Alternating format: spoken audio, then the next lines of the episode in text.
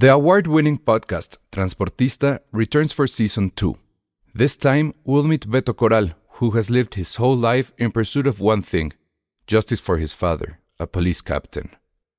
Captain Coral was mysteriously murdered shortly after leading the search block that captured and killed notorious drug lord Pablo Escobar. Listen to Transportista Who Killed Captain Coral? Available on the iHeartRadio app, Apple Podcasts, or wherever you listen to your podcasts. Hey, I'm Ryan Reynolds. Recently, I asked Mint Mobile's legal team if big wireless companies are allowed to raise prices due to inflation. They said yes. And then when I asked if raising prices technically violates those onerous two year contracts, they said, What the f are you talking about, you insane Hollywood ass? F- So to recap, we're cutting the price of Mint Unlimited from $30 a month to just $15 a month. Give it a try at mintmobile.com slash switch. $45 upfront for three months plus taxes and fees. Promo for new customers for limited time. Unlimited more than 40 gigabytes per month. Slows. Full terms at mintmobile.com. Escuchas, escuchas un podcast de Dixo. Escuchas Filmsteria con El Salón Rojo, Josué Corro y Penny Oliva. Por Dixo, Dixo, la productora de podcast más importante en habla hispana.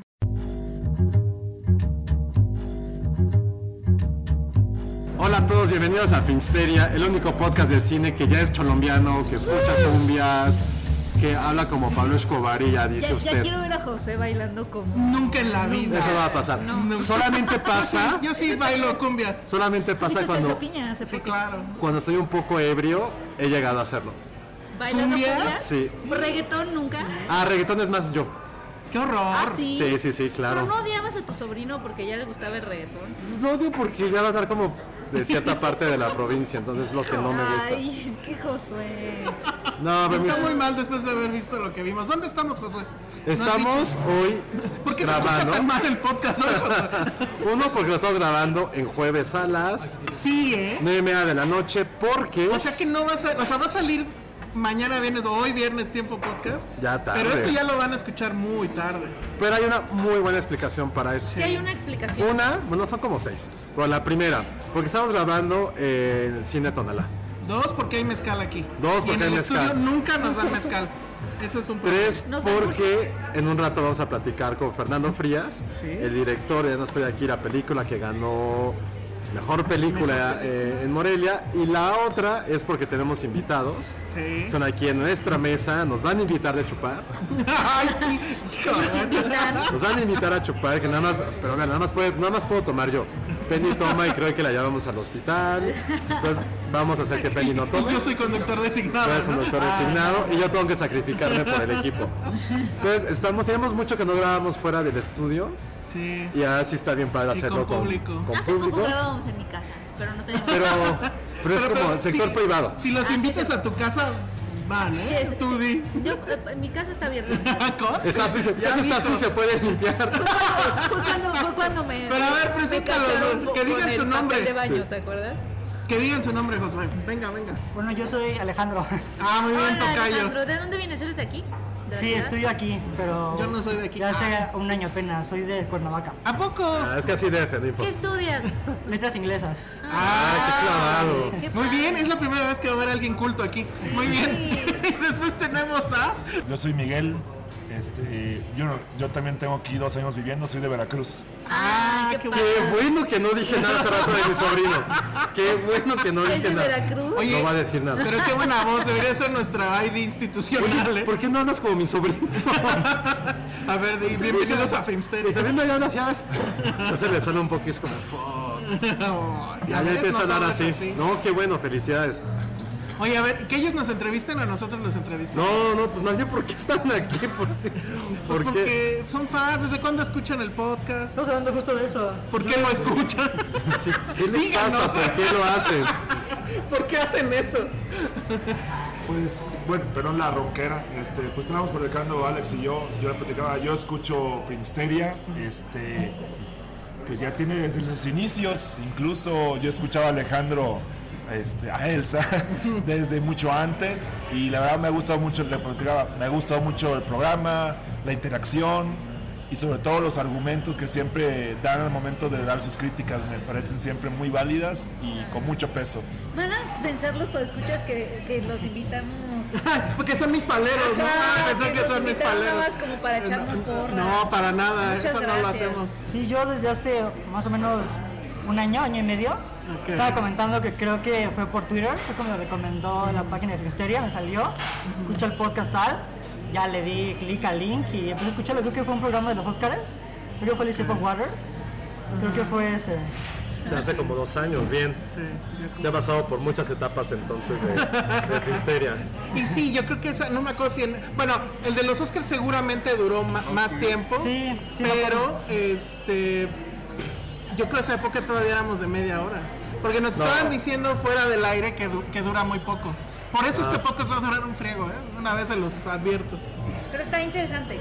Sí, sí, sí. Está muy interesante. Nosotros podríamos seguir por mucho tiempo, pero pues, la edición Vero, saludos. Todos saludan a Vero que creo que se va a desmañanar. Se va a desvelar más bien por este podcast. Voy, voy a pedir un mezcal a, a su salud, entonces está muy bien. Bueno, este, ¿qué más? ¿Qué más les preguntamos a nosotros? Yo quería hacer un comentario, que, me estaba platicando que yo no los conocía, o sea, de cara. Ok. O sea, que acabo de poner caras a las voces. Y, y está horrible. fácil- y qué bueno que siguen el podcast, güey. Pero nunca hagan tele, así Así dicen, en ¿no? un podcast. ¿eh? Pero ayer creo que nos encontramos en la, yo fui a ver este Portrait of a Lady on Fire ayer en la Sí, universidad. sí, yo estaba ahí. Me aproveché porque iba a ver Knives Out a las 10, Ajá. Yo la quiero ver. pero ya la vi.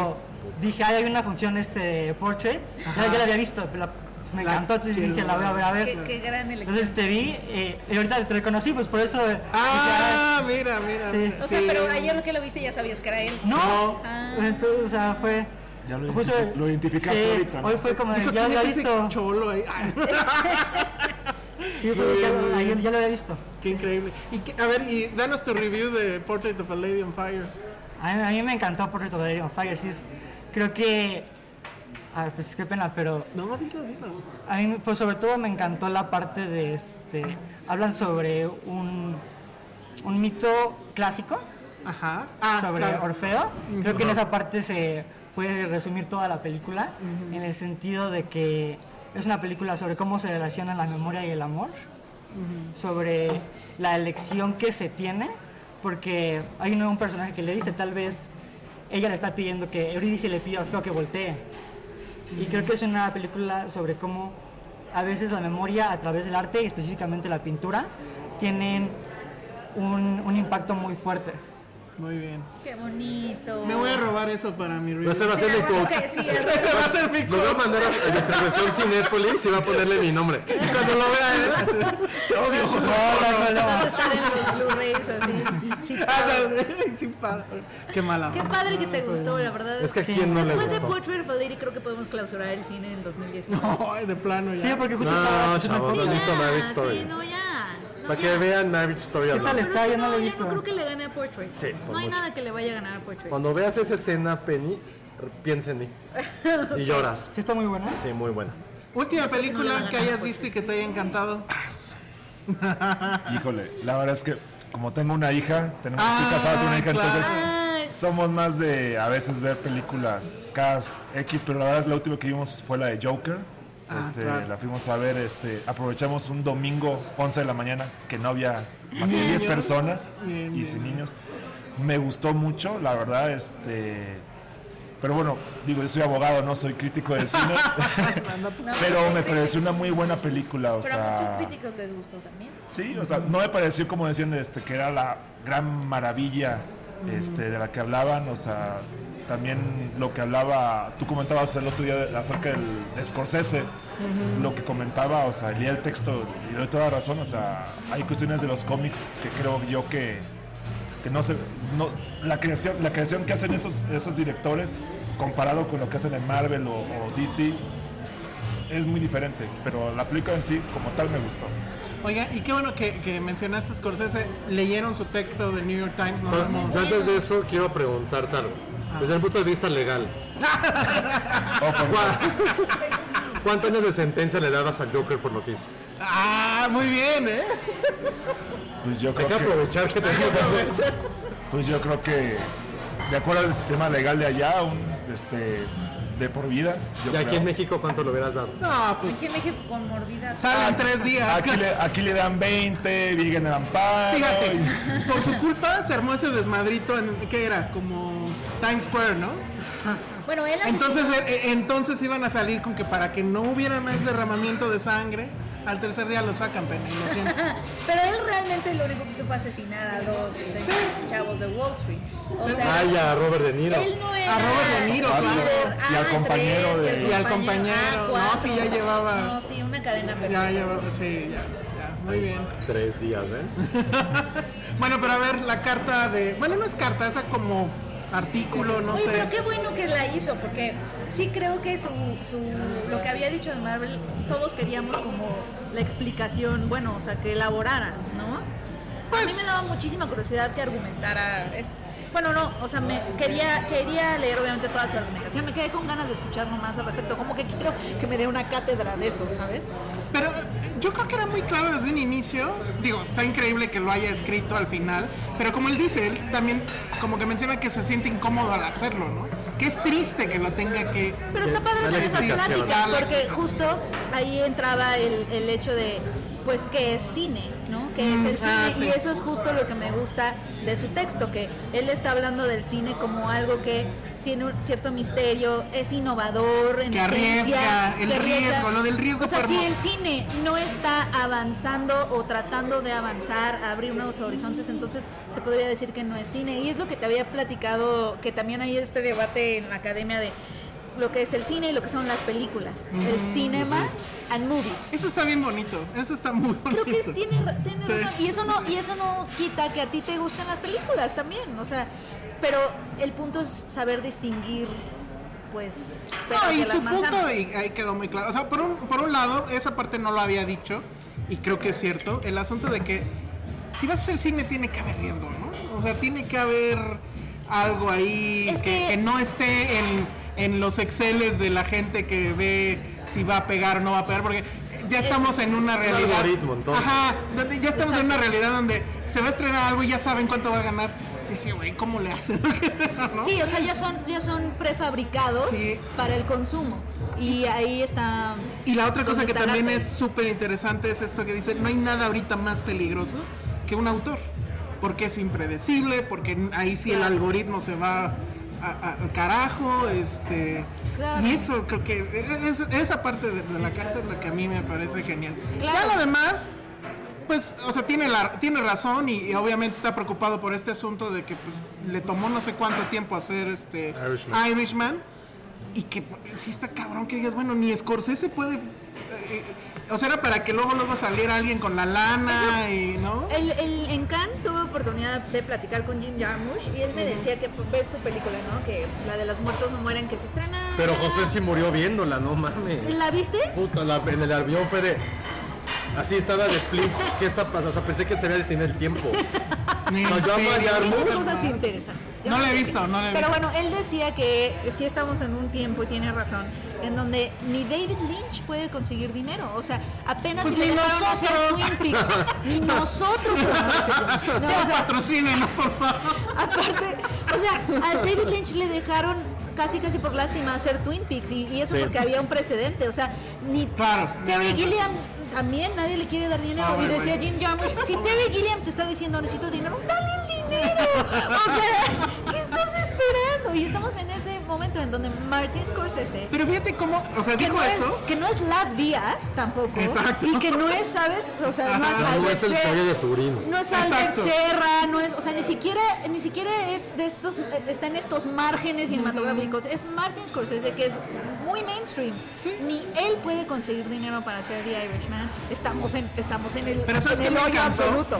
O sea, Me encantó que a pesar, o sea, hace toda esta explicación y luego dice, en ningún momento estoy diciendo que tenga que ser subsidiado el cine. Y eso es así como de wow. Porque el mismo argumento hay aquí en México, ¿no? Está el cine mexicano, pero no tiene salas, pero no sé qué. Y luego, luego la solución es, denos, denos más salas, denos... Él también dice, tiene que regresar, todos estos, todos están ganando con las películas de superhéroes. Tienen que regresar algo a la cultura. Y eso sería, pues, salas, ¿no? Y en eso yo estoy de acuerdo. Claro. Pero nunca dice O denos inversión. lana, este, que el gobierno venga e, inter- e intervenga. O sea, dentro de todo, pues sí entiende cómo funciona el capitalismo y pues eso no va, ¿no? Sí. Y eso a mí también me parece que es de alguien que pues ya, tiene Sí, o muchos sea, años en ni esto. siquiera es como un radical en este Ajá, sentido, exacto, Ni ni siquiera es alguien es- que está, no, o sea, ni siquiera es un chairo, ¿no? O, o lo que la gente considera como Exacto, chairismo. exacto. O sea, no es ni siquiera, o sea, es alguien que entiende a la, a la industria también como una industria. este, y estés de acuerdo o no con eso, lo ubica en un cierto espectro, ¿no? Y en el hecho de, de que él, estando en ese espectro, que ni siquiera es el extremo, ¿no? Que ni siquiera no pueda, o sea, no, Sí, no, o ya. sea, no pueda conseguir el dinero para su película y, y- y el hecho de que él mismo esté diciendo, él que es parte de esa industria y está muy consciente de esa industria, de, de las reglas de esa industria, esté diciendo Marvel se está pasando, también me parece muy significativo. O sea, te digo, no es Albert Serra, no es La Díaz, no es... No, no es eh, Sí, no, no, no es nadie eso, pero oscuro. Y, y ya Es para, Scorsese. y ya para acabar, la entrevista esta de donde dijo por qué no. Según yo nunca dice no dirigí Joker por. Lo que dice es me alejé del proyecto por.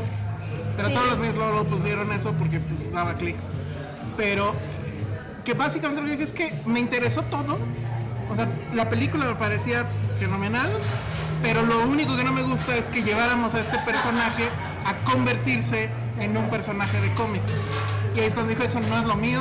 Y entonces Me por eso identifico con él, fue lo que yo dije. Sí, ¿Sabes, sabes Pensé- qué? pensé, de hecho, ¿Sabes en eso. ¿Sabes dije. qué es lo triste? Que Todd Phillips llevó- estuvo toda su campaña de, pu- de, de- de- de medios explicando que Martin Scorsese no había, no había participado porque no podía, se le había atravesado Bueno, sí dijo, pero sí dijo también. O sea, lo primero que dijo es no tenía tiempo.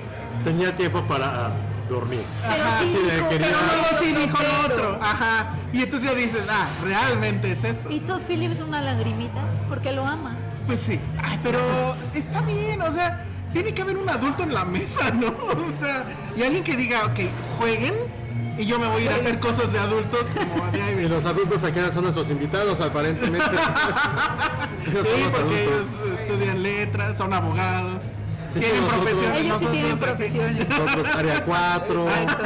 Aún también fuiste área Letras 4. inglesas es área 4. Ah, todos somos área 4. Pero, pero bueno, letras inglesas se oye mucho más impresionante. Oye, sí. la verdad. Qué sí. crítico de cine. A ustedes nunca, porque a mí mi tía me dijo, sí, como Patti Chapoy. ¿Cómo? La comparó a Sí, Penny o sea, con Patti Le Chapoy. dije, es que soy periodista. ¿De qué? Como yo de, cine. ¡Ay, qué padre como Patti Chapoy! Y Yo yo, sé que Pati Chapoy hablaba de cine. Pues según yo no. Pedro pero Sola Pedro sí. Sola sí, exacto. pero Pedro Sola, sí. Ahí Ah, hay, o y sea, hay un por- diagrama de ah, Venn ya. en Ajá. donde- en donde El sí. universo de Pati Chapoy.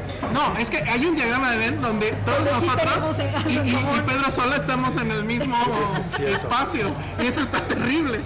A ver, ¿quiénes son sus críticos de cine favoritos que no son de esta mesa? Se los pusiste fácil. No, no, no son de esta mesa, pueden decir quien quieran. Sí, a ver, no, ya en serio, ¿quién- ¿a quién leen? ¿A quién más Bueno, ven? O... Sí, ¿qué les Ma- por nombre así es este son críticos estadounidenses Ah, está bien, lo que tú bien. quieras. este David Sims creo que es Ok. de Atlantic Sí, sí. este Richard Lawson Ok, ese Ese sí lo no lo ubico. creo que todos conocen a David Ehrlich Sí, sí, sí. todo el sí, mundo sí. lo conoce Yo lo odio ahorita, pero sí. es que es una relación amor-odio con todos los que leen a David Ehrlich Sí, yo lo amaba antes, pero Andy Wire está... Ah, sí. Dijo, no sé si leyeron apenas una nota que, di- que se llamaba Las películas favoritas del Oscar 2020 solo son de relaciones tóxicas masculinas. Debemos Mm, cancelarlo. era Marriage Story era Tóxica, Joker, Joker. tóxica. ¿Cuál otra era, te acuerdas? Marriage Story es de relación tóxica Súper tóxica, súper, súper. Súper tóxica masculina, pero aunque esté Scarlett Johansson. Es que ese es el punto, por eso fue lo que... Y yo como chismes me puse, a- periodísticamente me puse a leer los comentarios de todas las Como chicas. chisme. y todo, porque aquí se ven los comentarios femeninos de que ese. Mi tía no está escuchando. Pero sí, ay, José sí es como Patty. Y casi todas las chicas, todas las mujeres que comentaban ese post, era, güey, ¿cómo puedes pues, decir que es tan tóxica cuando Scarlett es súper de la mierda también en esa película? Que de eso va, es cómo llegamos, cuando ya no hay amor, llegamos a nuestros límites primitivos, donde somos culeros, pero culeros, y de eso va mucho la película. ¿Cómo puedes ser tan culero y egoísta cuando tienes un hijo? ya la quiero ver. Cuando tienes- o sea, Yo creo- también. Creo que en tu casa no la veas, te va a pegar mucho. Ah, Nosotros sí, la no. podemos ver. Tú tienes una vida, ¿no? Pero, pero Déjala todas ahí. las mujeres en particular decían, ¿cómo pueden decir que Marriage Story es tóxica de masculina cuando también Scarlett, spoiler, spoiler, spoiler, spoiler. No, no, no, no. Era Irishman la otra. Ah, Irishman era la otra que... Ah, Que yo justamente hoy leí ese artículo. O sea, no, ya lo leíste, yo también lo leí hoy en la mañana y fue como, me enojé mucho. Yo A mí me enojé. pareció, sí que también habla de eso, pero que creo que habla de las películas haciendo un, no, no es una crítica, pero dando un, porque no, no he visto dos de esas, pero dando una ventana hacia la masculinidad tóxica. ¿Cuáles dos has visto?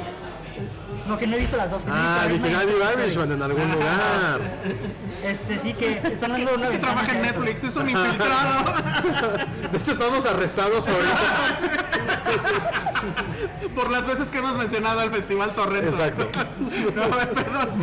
que este o sea sí creo que no sé si soy, soy nada más yo pero sí creo que lo leí también como que esas películas no sé si están en, siendo una apología a la, a la toxicidad sino que están dando una no justo eso sino que están dando un vistazo hacia la masculinidad tóxica que es algo que no puedes ignorar o sea que no puedes no hacer un discurso sobre eso si existe Pero es que este cabrón no la vio.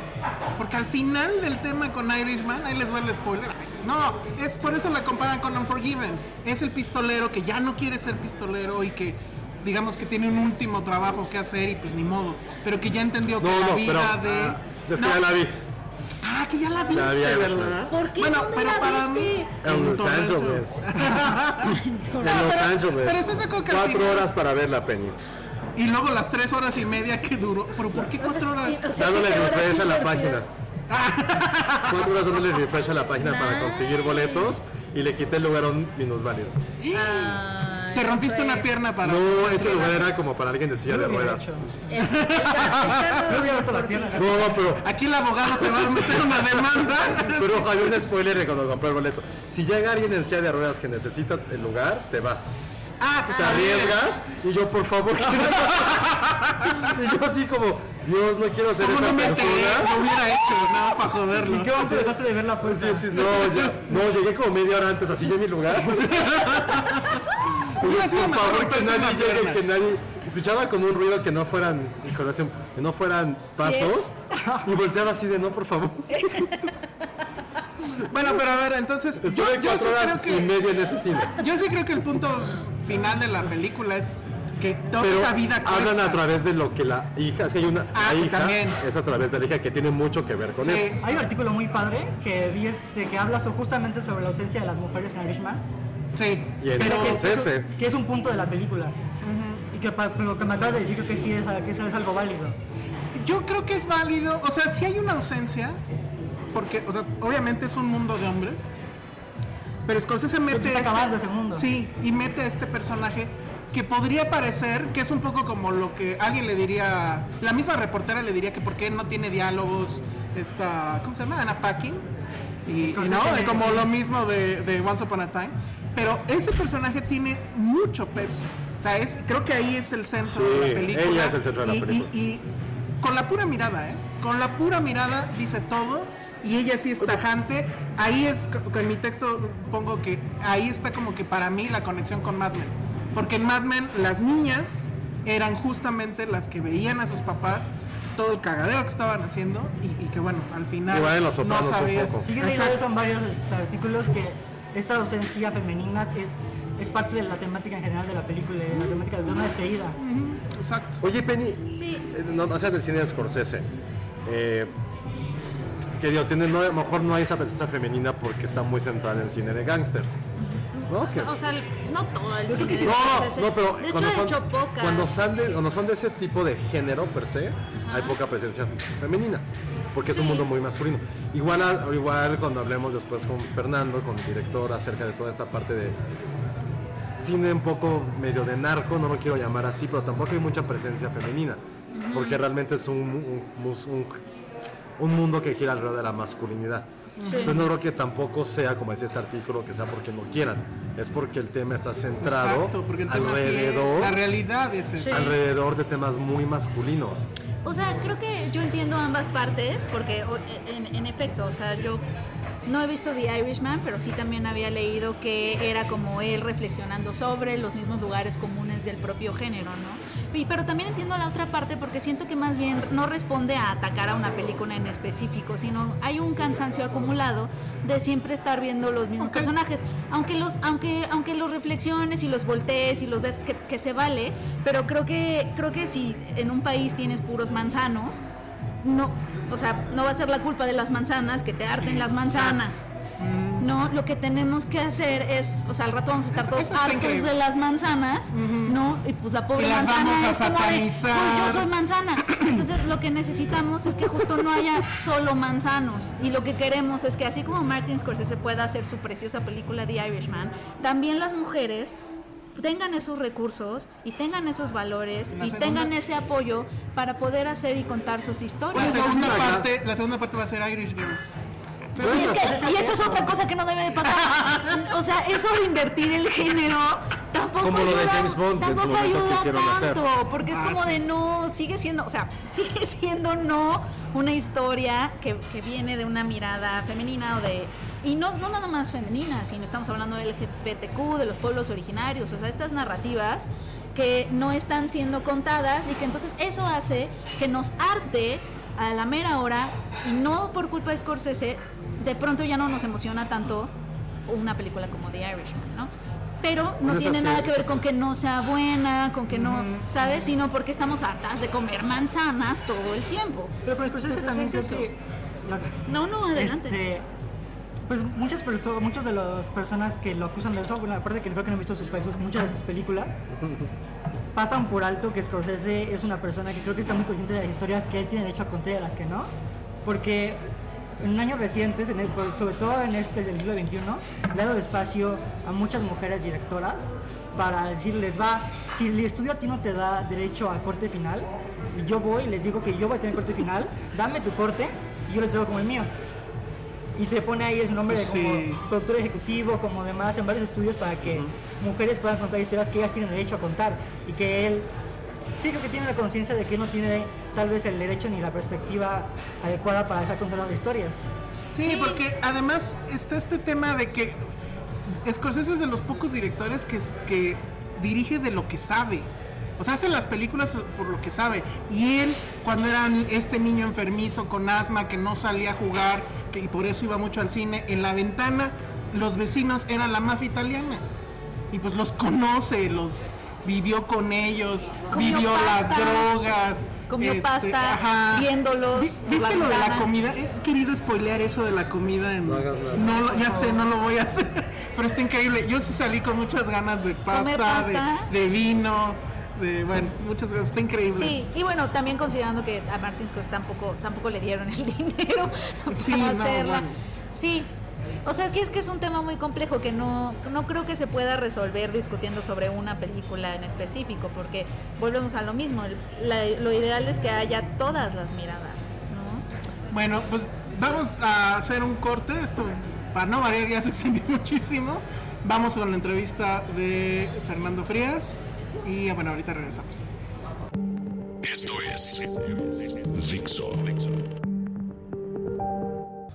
Y estamos de regreso grabando en el cine Tonalá, en una pequeña sala que fue como un laberinto, fue un poco de Shining, pero la razón es bastante especial porque resulta que tenemos con nosotros a un gran invitado dentro del marco de lo mejor del FICUM en el DF. Yo todavía le sigo diciendo DF, perdón.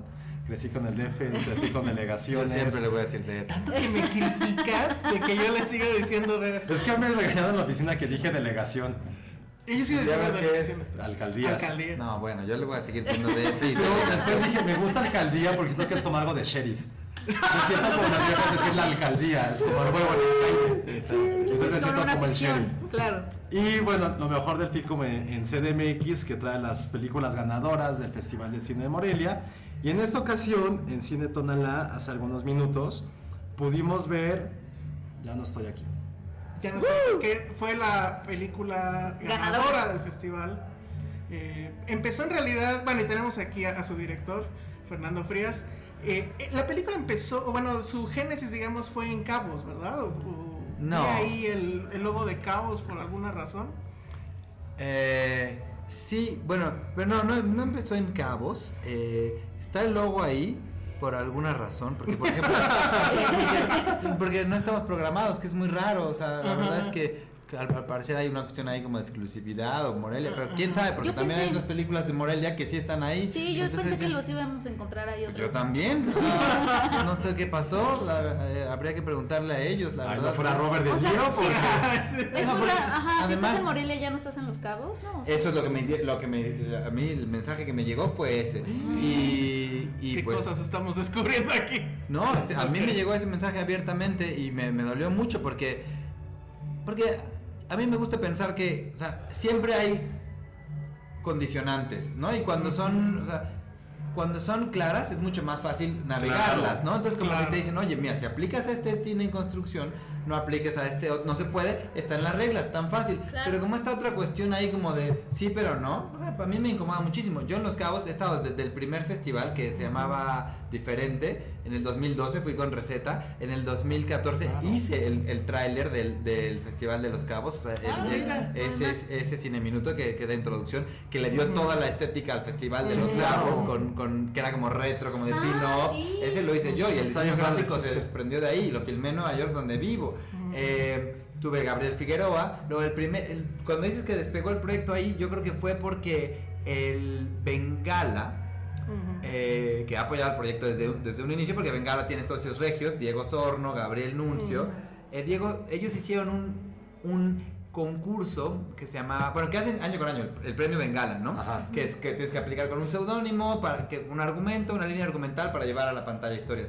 Ha sido año con año con diferentes géneros. Entonces, el, el primer concurso Bengala, yo me acuerdo que yo estaba en, un, en el festival de Raindance con receta en el 2012 o 2013 y me- una noche me acuerdo que no me gustó mucho cómo, el- cómo había funcionado la, la logística de la función y todo eso y ya no quise salir, me quedé ahí escribiendo esta historia que ya la tenía y la escribí como en primera persona en voz del personaje y apliqué al premio Bengala. Y meses después me hablaron, el jurado era, eran amigos, eh, bueno, y, y escritores Yuri Herrera, Quista Terrazas, Gael, me dijeron, oye, pues nos sorprendió muchísimo porque después vimos que, o sea, ya que, que el jurado deliberó, pues que eras tú y el premio Bengala se entregó ese año en, en, en Los Cabos por primera vez, Bengala tiene como, pues como esta agenda pues súper, a mí me parece como muy, muy correcta y muy incluyente, como que algunas veces es con Cabos, algunas veces con Ambulante, algunas veces es con Morelia, ¿no? Y, y eso me gusta, que, que flote un poco por ahí porque le da, pues le da plural- pluralidad y alcance. Entonces, si tenemos que regresarnos a una línea del tiempo, te diría que sí,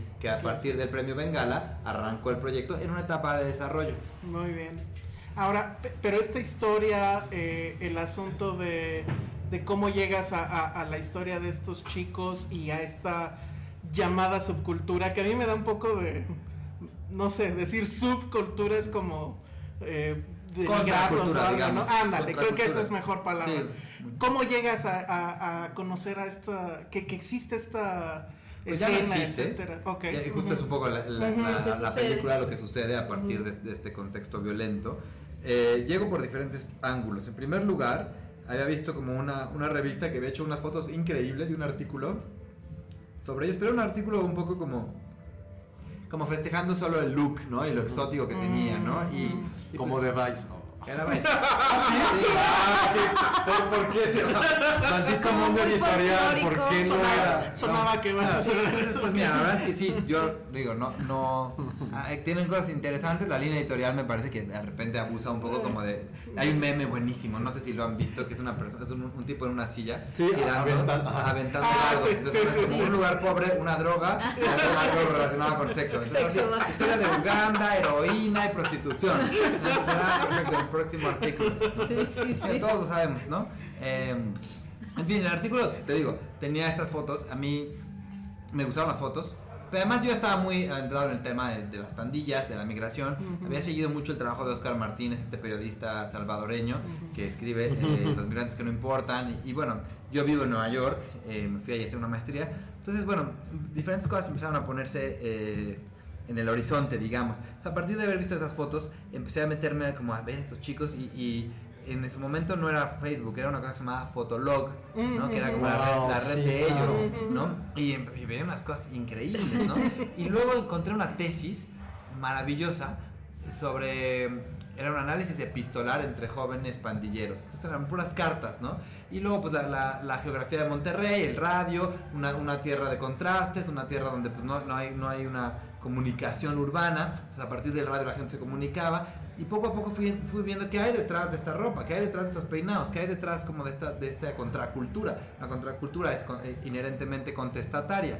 ¿A qué están respondiendo? A una marginalización, a una marginación, a una estigmatización, perdón, eh, tan fuerte, ¿no? Que ellos pueden articular de una forma, pues, elocuente a través del baile y la resistencia de, bueno, pues tú crees que soy feo, pues yo soy, mira, mira cómo me he visto, tú ya no me llamo, ya no me voy a llamar Fernando, me voy a llamar eh, Jimmy o Brian y mi, y mi apellido ya no es Frías, sino es calle 13 o, o Tercos o lo que sea, ¿no? Y, bueno, entonces a medida que yo iba eh, investigando esto, yo veía esa contracultura desvanecerse por la llamada guerra contra las drogas, ¿no? Que llegó un nuevo cártel, que, que no le gustaba que, que estuviera así de colorida y caliente las, las calles, los levantaba. Y fue una estrategia tan mala contra, las contra la guerra contra las drogas que al principio los chicos huían de, de- de estos que los levantaban para, para reclutarlos, ¿no? Y al final ellos, ellos querían, ya, ellos pedían, por favor, déjame ser parte de ellos, porque me estás mandando al ejército que está haciendo todo peor. Entonces, eh, bueno, para mí fue muy interesante como poner estos ingredientes en la mesa y poco a poco fue la historia como decantándose un poco, ¿sabes? Como que eran, ah, como decía ahorita en el QA, tal vez sonaba o se asomaba como a diferentes eh, posibles películas, pero un poco pues, sigue siendo como el mismo interés, el mismo foco y poco a poco pues se me fue revelando. A veces te preguntan en un QA, ¿cómo se te ocurrió? ¿Cómo surgió la idea? Pues es bien difícil contestar eso porque una idea solo surge, ¿no? Eh, eh, eh, Iba evolucionando. Sí, más bien es como qué te inspiró a hacerlo. Puede ser una mejor Es como pregunta. es como dónde surgió Exacto. ese momento casi de epifánico de decir, esta historia me está llamando Que la no atención. lo tienes claro, la No. Exacto, y hay mucha gente No, que- pero sabes que hay una historia cuando ya lees una que existe.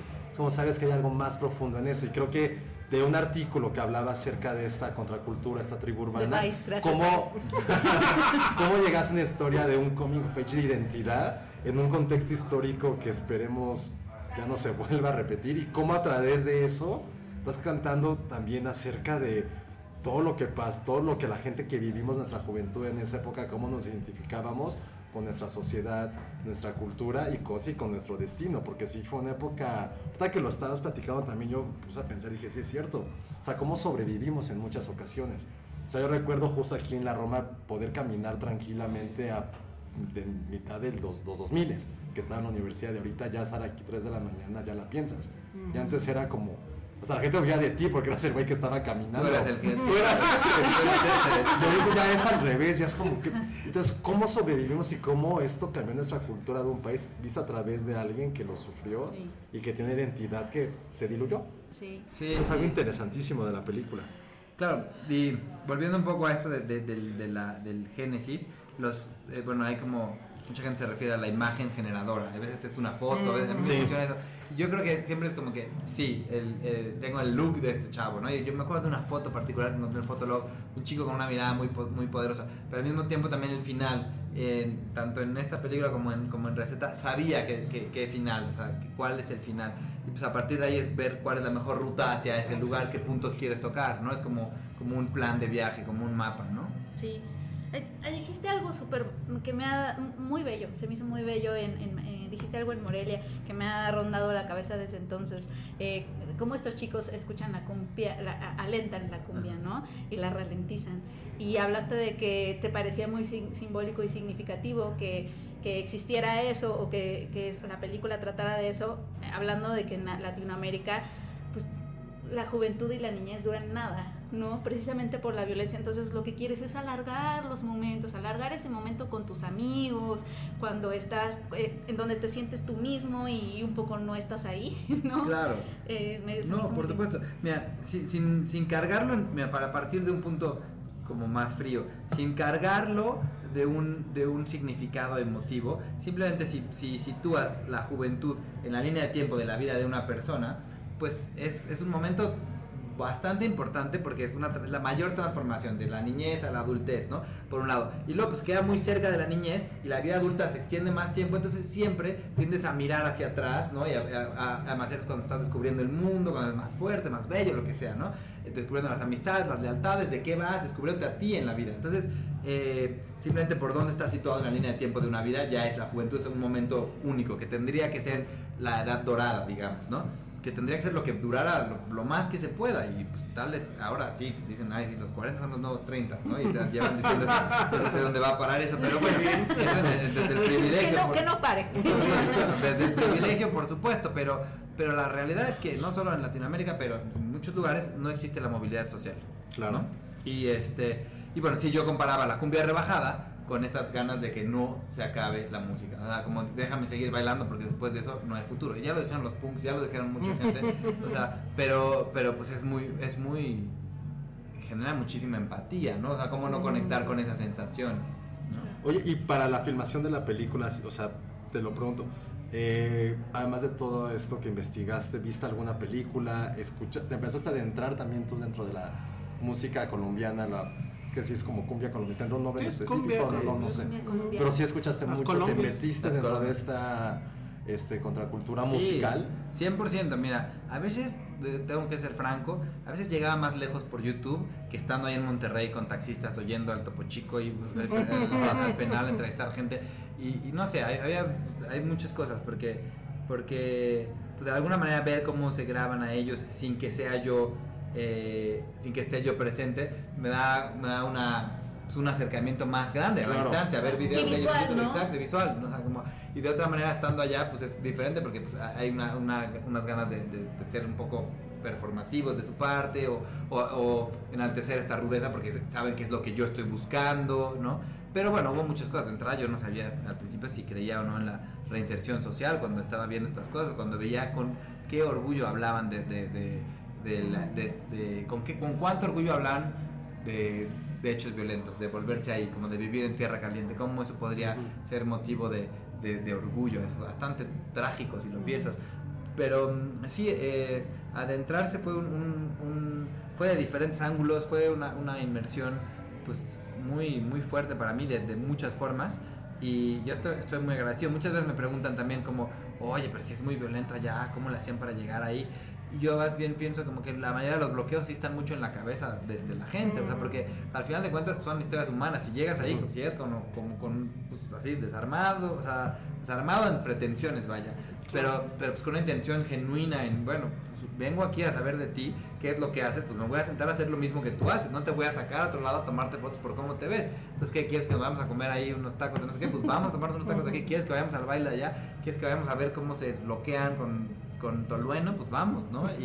Y, es estar ahí y, poco a poco pues eso genera como los, los vínculos de confianza mutuamente y, los accesos emocionales que son importantísimos para la hora de actuar, ¿no? Y también hay un punto eh, bastante eh, que, bueno, que me agradó mucho cuando él habla que en la soledad él no puede hacer las cosas. Que creo que es algo que es directamente de la adolescencia, ¿no? La adolescencia no existe en soledad. Bailar solo está chafa, ¿no? Sí, o sea, eso es como, exacto, así lo, así lo veo, también es como también conocida como bailar solo es chafa.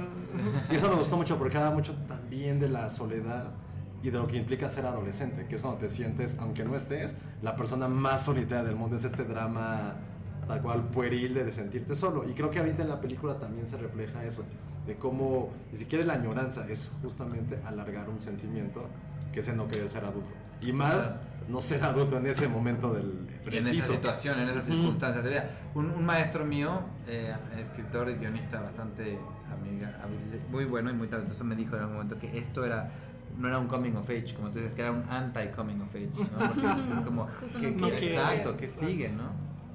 Y, ah, también está, me gusta mucho el título porque creo que justamente también le puedes entrar de- desde varias direcciones de él cuando baila de pronto ya no está ahí, ¿no? Exacto, Y, de- y también cuando se va a Estados Unidos pues ya no está en Monterrey, y, y- pero luego está en Nueva York y cuando se pone sus audífonos ya tampoco está en Nueva York, entonces es un constante no estar ahí como Exacto. Y el una último forma de resistencia. Exacto. Sí, pero es que- una, es una forma de resistir, ¿no? O sea, como salirte, ¿no? Y es un juego de palabras, exactamente, es como, como justo porque ya no estoy aquí puedo seguir estando allá, pero pues, o, o, bueno, ya que estoy ya, ya, que- ya que allá se vuelve aquí, pero ya cambiaron las circunstancias, ya no estoy aquí tampoco, que es un poco lo triste. Y es como que aplican los dos casos. Yo me acuerdo de una película que, que no es que lo haya sacado de ahí, al final el título viene más como de una pues, Además, bueno, el título ahora hay como siete películas que, que I'm no longer. Sí, justo cuando busqué Una- la Finish. foto, hay así como no está. Hay como nueve que se parecen así, sobre todo en inglés. Ay, claro. Eh, pero no hay una canción de Prieto Viaja al Cosmos con Mariano que se llama Avenida Rosales que acaba diciendo hay tantas calles y mundos que ya no ya ni estoy acá. Entonces ya ni estoy acá, ¿no? Decía. Pero no, me acuerdo una, una película que me encanta y que me marcó mucho que se llama Leolo, de un director, eh, Ah, Jacques claro, Lozano, sí, se murió en sí, un sí. avionazo, una película que ganó la Palma de Oro en el 94. eh, si no me equivoco, tal vez me equivoqué, pero bueno, Leolo, este, él, él como que todo el es un tipo en, en- Montreal que él cree que no es eh, que no es canadiense, él cree que es italiano y todo el tiempo dice como porque yo sueño no soy. Entonces como que una, una es que juega en dos sentidos, ¿no? Dice, porque yo sueño no soy, porque yo entonces como puedo soñar, puedo viajar y no soy como mi familia que todos son terribles. Pero luego luego también es para el otro lado, porque el tipo crece y se vuelve muy triste y dice, no, pues me la pasé soñando, entonces ya no soy nada. Entonces es un poco como las dos cosas, ¿no? Sí, sí. A mí me Oye, gusta mucho. hablando de influencias cinematográficas, yo cuando vi la película lo primero que pensé es en esta cinta mexicana que no sé si habrás visto que se llama Cumbia Cayera, que era justamente un poco la, la el mismo setup, o sea, sucedía en Monterrey, la misma zona, no traía el- la carga social, pero sí traía este festejo a esta cultura de, de- de la cumbia, salía Celso Piña, el finado Celso Piña, y, y mano, me, me gustó mucho pensar que ambas películas son un poco como películas hermanas. Claro que aquí ya con la triste circunstancia de todo lo que sucedió después y de que como me comentas yo no sabía que esta cultura pues básicamente ya está arrasada, ¿no? Entonces, Digo, la, de, la del look, como lo vemos en la película, pero porque la cumbia en, en Ujú. colombiana en Monterrey nunca va a desaparecer, es algo que Ujú, llegó ujú. para quedarse. Pero mira, Cumbia Callera no la, no la terminé de ver. Eh, es una película que solo usa canciones. Sí, no hay Sí, diálogos, es exacto. prácticamente una, una película muda en cierto Exacto, y me parece que tiene algunas cosas interesantes, eh, pero y, y creo que ahí, ahí tenemos algunas cosas en común, como un par de, de chavos que actúan, bueno, un señor que actúa y una canción que, que cuando tratamos, porque yo tuve una escena improvisada y, y la- una de las chicas se pone a cantar una canción y luego cuando yo, yo quise dejar esa canción, pues tenemos que, que- que Pagar los derechos. pagar los derechos y los derechos los tenía Cumbia Callera. Entonces cuando le hablamos al artista nos claro. dijo, no, pues hablen con Cumbia Callera, porque esa canción yo ni la canto, ¿no? Señor Cumbia Callera. Sí, entonces fue un poco, fue un poco extraño eso, pero la, la película, eh, no conozco a los, a los realizadores, digo que, que la vi, en- me acuerdo un poco como de este chico que es de afuera y que entra, y como esta idea de que era, era solo canciones, me parecía que tenía una, como un filtro diferente, como que... Sí, ¿no? totalmente, Exacto, totalmente. entonces... entonces Pero era un acercamiento como que al Exacto. mismo mundo en cierta forma. ¿no? Y, y sí, justo yo como que quise respetar y buscar mi propia... mi Claro, claro, ángulo, ¿no? claro, claro. Muy bien. Oye, y este, ¿cómo fue llegar con estos chavos y decirles, oye, pues quieren hacer una película? Este, Pues mira, eh, eh, ¿cómo le hiciste el casting? ¿Fue más de feeling o...? no, eh, no hay una respuesta, hay tantas respuestas como hay Ujú. actores en la película. Mm, Cada ujú. caso es una historia, ¿no? Y entonces me sentiría un poco mal si, si no, no abarcara, o sea, como unas por abarcar otras. Pero bueno, obviamente hay un protagonista, obviamente los tercos son importantes, pero eh, finalmente la, lo que sobra es talento, lo que faltan son condiciones. Entonces, eh, yo de repente veía gente y decía, qué increíble, ¿no? Qué manera de fotografiar, qué, manera, qué, qué dotes histriónicos tan fuertes. Eh, oye, podemos volverte a ver. Y, y ya cambió de teléfono, se acaba de embarazar, no. se pelearon no. sé quién, se- no sé qué, lo arrestaron, no sé cuánto, no sé qué. Entonces hubo como cuatro en los que me puse súper necio y pues nada, fue súper difícil. O situaciones de vida que no ni cabe entrar en eso, pero muy, muy, muy complicadas. Entonces al final lo que hicimos fue como hacer un, un círculo, digamos, un conjunto amigable de gente que tuviera el la combinación de talento, disposición. Había unos que la verdad no eran tan talentosos, pero le echaban todo el gran mundo y estaban ahí, entonces como que ayudaban a jalar. Entonces yo en un momento dije, todos van a tener un personaje, todos van a ser parte de la película, vamos, vamos ensayando, vamos encontrando la película juntos y a partir de ahí nos vamos a repartir los personajes. Derek, el protagonista, vino de atrás, él no era... Porque había unos, él es más chiquito, había unos que sí eran, que sí habían vivido este movimiento así de patilla 100%. Y, y, este que bailaban impresionante y que también actuaban bien, pero pues que también en mm, otras condiciones, están muy maleados en algunas cosas, no sé, muy difícil, ¿no? Eh, Que también tienen que dar el perfil de edad. Pues sí, pero este lo daban, pon tú. Eh, Derek llegó de atrás y, y se, se llevó el papel, no solo por cómo trabaja enfrente de la cámara, sino porque es una persona increíble. Llegó un momento, el que hace de Jeremy, que Ajá. rapea, que al, al final de la película hay un rap, ¿no? que él hace que es talentosísimo, Jonathan el Cholo le dicen. Eh, en algún momento yo estaba pensando, ah, tal vez él, no sé qué. Entonces yo fui a hablar con Derek después de que ya habíamos ensayado tres meses con él, ¿no? Y le dije, mira, pues no sé, eh, te quiero ser honesto, tal vez no, o sea, no te quedes tú el personaje de Ulises, pero tal vez tú seas el, el, el- el amigo, el coprotagonista. Me dijo, es tu película, lo que tú digas yo te apoyo. Pero así con una, con una nobleza y con una así, como que yo diría, si me hubieran dicho eso, me ardo. y, y no sabes qué, qué tipo, o sea, no, no, Derek es impresionante, tiene así unos valores que, que- que es, es- no sé, yo creo que fue tirar una red, digamos, grande y, Y se, y se fue decantando. Una amiga mía, directora, Julia Solomonov y maestra, me dijo, no te, porque yo tenía estos tres personajes, ¿quién quiere? Me dijo, no te preocupes, no seas impaciente, se va a decantar y solito. Qué increíble. Qué padre. Muy bien. Bueno, pues creo que ya hasta nos pasamos del, tiempo. No, no, No, no, no, nos no, podríamos, no, nos no, podríamos seguir. Sí. ¿Tienes ya fecha de estreno comercial? No tengo Seguimos- nada. No tenemos nada. Por favor, la queremos. Pídela, pídela, Por pues, favor. Sí. No, pues eh, diga, sé que sé que ahí como que los productores están considerando diferente. Tenemos que distribuir la película eh, en México comercialmente por las por las este por, por el apoyo que tuvimos para hacerla de, del Mm, cine. Ahora pues ahí todo está todo el tema de, de, pues, que la distribución tiene estos gastos de publicidad y, todo Claro. eso. Entonces, eh, estamos viendo, hay gente que ya a partir de Morelia están súper interesados en nosotros, nosotros, nosotros, todo está muy bien. Pero bueno, se va a ir a Netflix al final de, no, al final de la primavera del 2020. Eh, entonces eso ya está bien, eso es un buen problema Qué que bueno. tener. Sí. Igual no vamos a tener distribución en, en cines en el mundo, pero vamos a tener eso de Netflix.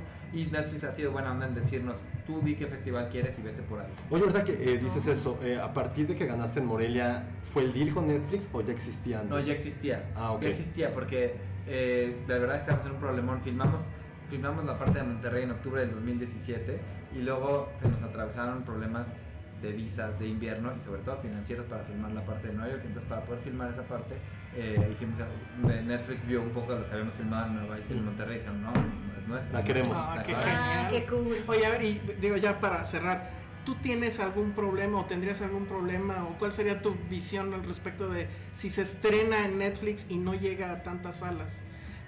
Siento que a veces los directores Pues aquí claro, tienen o sea, obviamente el, el, Como el- te digo, es un buen problema que ahí. tener, no me voy a quejar para nada, o sea, qué bueno que Netflix tiene mi película, pues yo no, yo quién soy para, para ¿no? Eh, cambiar el orden de cómo están las cosas, pero por supuesto que yo, yo, esta película, la fotografía está concebida para, pues, para una Para pantalla cine, grande, claro. para cine, 100%, y es como lo, lo pensé, y además yo le he puesto mil por ciento a, a la experiencia colectiva y lo haré todas las veces que pueda.